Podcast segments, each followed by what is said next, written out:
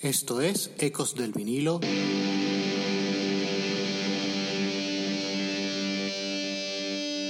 Radio. Hola, esto es Ecos del vinilo radio. Les habla Ricardo Porman. Hoy dedicamos el espacio a la canción Californication de los Red Hot Chili Peppers. Iniciamos. By the end of the decade, the band would release their biggest selling album worldwide with Californication, with John Frusciante now back in the band. El periodo de los Red Hot Chili Peppers con Dave Navarro a la guitarra fue extraño, rabioso y espeso a partes iguales. El disco One Hot Minute de 1995 es la prueba irrefutable que la maquinaria de Red Hot Chili Peppers funcionaba a marchas forzadas y la naturalidad creativa de antaño.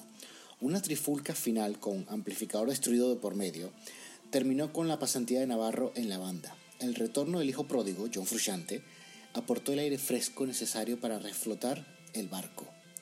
No sorprende que el siguiente trabajo de la banda fuera el exitoso Californication, lanzado el 8 de junio de 1999. Este disco fue producido por el infaltable Rick Rubin, que se sopesó a trabajar con Brian Eno, Daniel Lanois y hasta con el camaleón David Bowie. Y aunque fue recibido originalmente de una manera tibia por los propios ejecutivos de su sello discográfico, la Warner, terminó por convertirse en su disco más vendedor con 15 millones de copias vendidas. Lo más curioso de todo es que una de sus canciones punteras, el tema Californication, casi se queda fuera del disco. Y peor que eso, por poco termina desechada en la basura.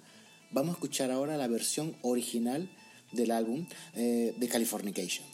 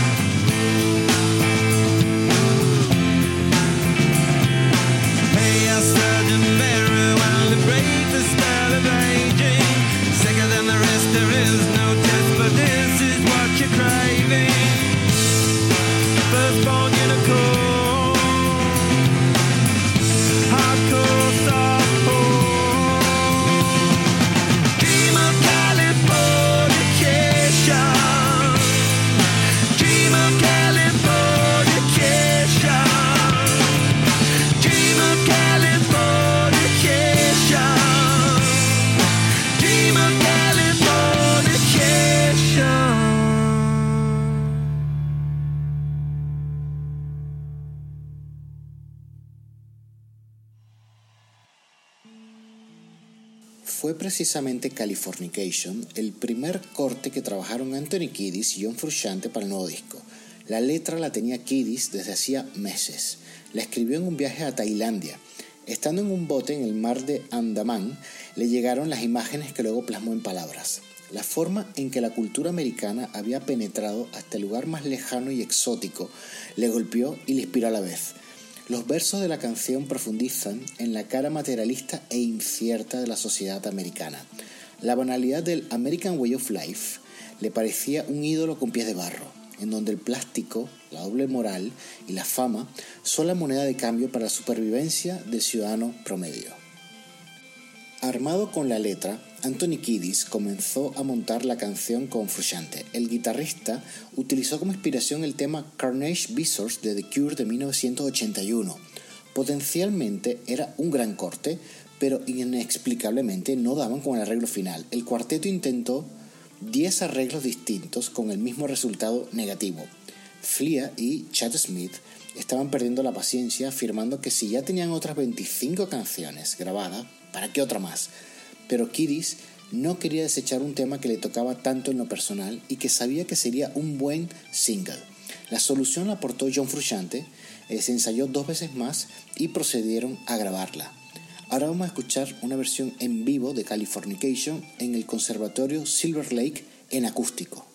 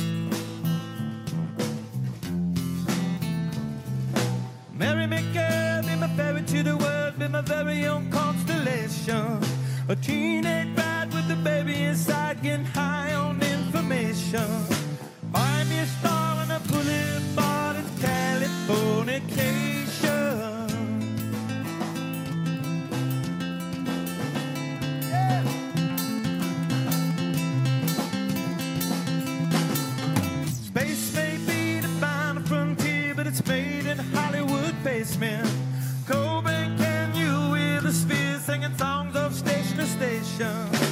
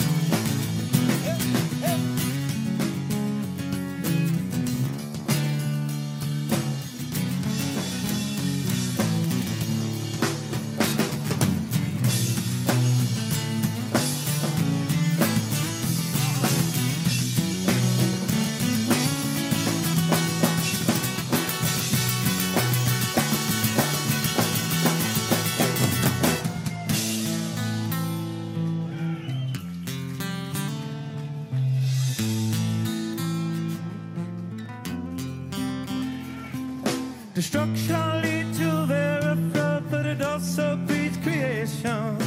Earthquakes are to a girl's guitar, it's just another good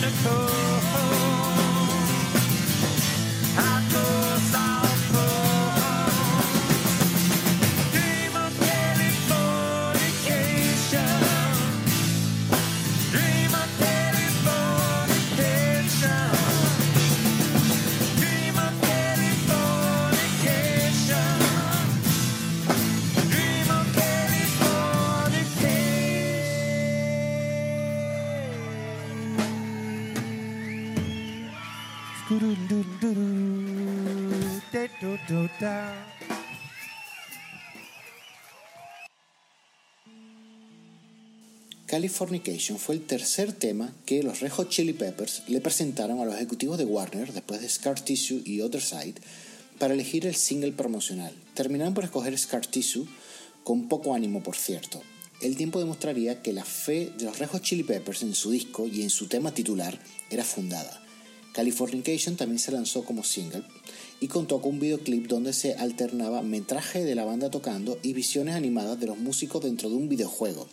Tras toda la vorágine alrededor del éxito del nuevo disco, para algunos se le vio como el regreso de los mejores Red Hot Chili Peppers, seguramente en Warner se lo pensarían mejor a la hora de valorar la música de los californianos. Así que eh, como esto se lo pensarían pues mucho mejor antes de desechar cualquier tema nuevo. ¿Quién sabe cuándo puede llegar otro Californication, camuflado como un prometedor demo? Especialmente ahora que John Frusciante ha nuevamente regresado a la banda, quién sabe qué pasaría. Con la interpretación en el Slane Castle en Irlanda el 23 de agosto del 2003, con ese audio en vivo maravilloso, llegamos al final del programa. Esto fue Ecos del vinilo radio y les habló Ricardo Porman.